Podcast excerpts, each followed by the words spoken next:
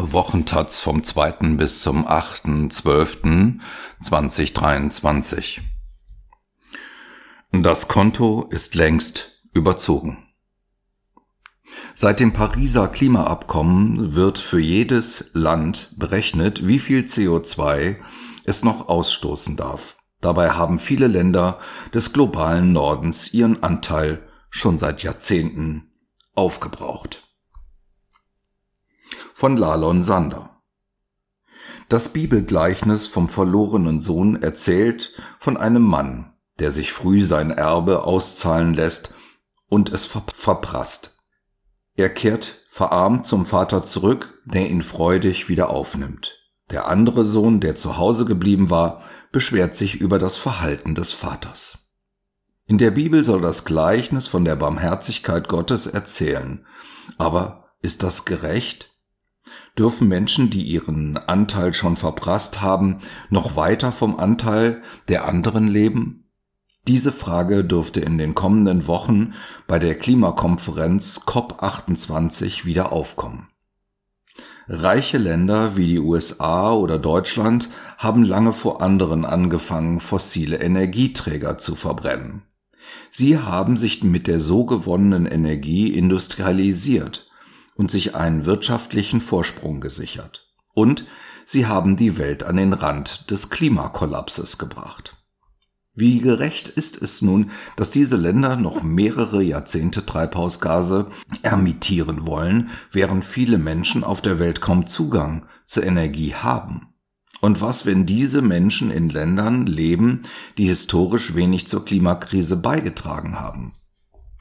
Die fossile Energie der Welt kann man wie ein riesiges Erbe verstehen. Kohle und Erdöl haben sich vor Millionen von Jahren aus Abbauprodukten von toten Pflanzen und Tieren entwickelt. Werden sie nun verbrannt, gelangen Kohlenstoffe, die lange Zeit weggeschlossen waren, in die Atmosphäre und heizen die Welt auf. Und sie bescheren der Menschheit einen einmaligen Reichtum an Energie.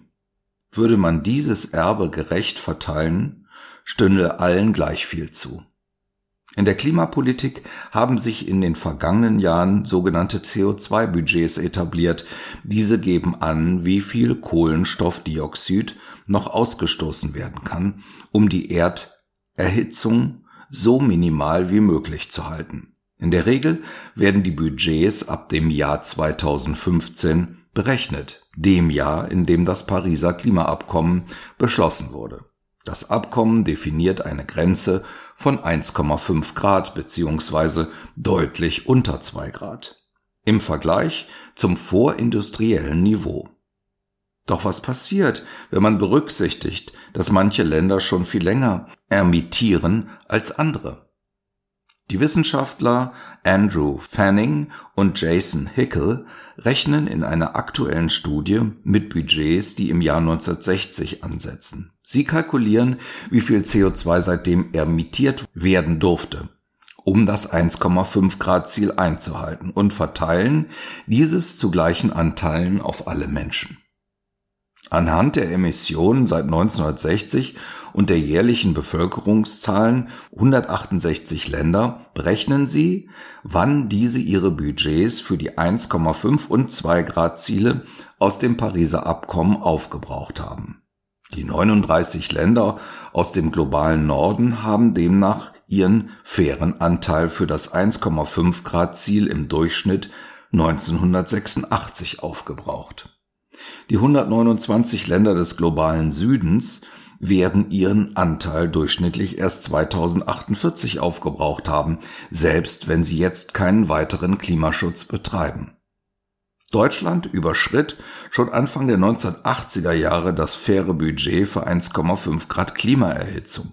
Das heißt, jede Autofahrt, jeder Flug, jede genutzte Öl- oder Gasheizung seit damals sind der deutsche Beitrag an einer Welt, die heißer wird als 1,5 Grad. Wenn die Bundesregierung sich nun Zeit bis 2045 nehmen will, damit Deutschland klimaneutral wird, ist sie also mehr als ein halbes Jahrhundert zu spät dran. Oft wird in der Diskussion um Klimaschutz auf große Entwicklungsländer wie Indien oder China verwiesen. Die Emissionen pro Person in China nähern sich derzeit jenen Europas an und Indien verbrennt weiterhin viel Kohle, um Strom zu produzieren. Würden sich alle Menschen in den beiden Milliarden Ländern ein Auto kaufen wollen, wäre Klimaschutz unmöglich. Doch der Blick auf die historischen Emissionen zeigt ein anderes Bild. China hat bisher nur 58 Prozent des dem Land zuständigen CO2-Budgets aufgebraucht, Indien gar erst 15 Prozent. Fanning und Hickel stellen aber noch eine andere, weitere Frage. Bei welcher Menge an Emissionen wäre die Klimakrise nicht ausgelöst worden? Ihre Antwort bei einem Anteil von 350 Millionstel CO2 in der Atmosphäre. Mit diesem Wert, der 1988 erreicht wurde, hätte sich die Erde nur um etwa 0,5 Grad aufgeheizt.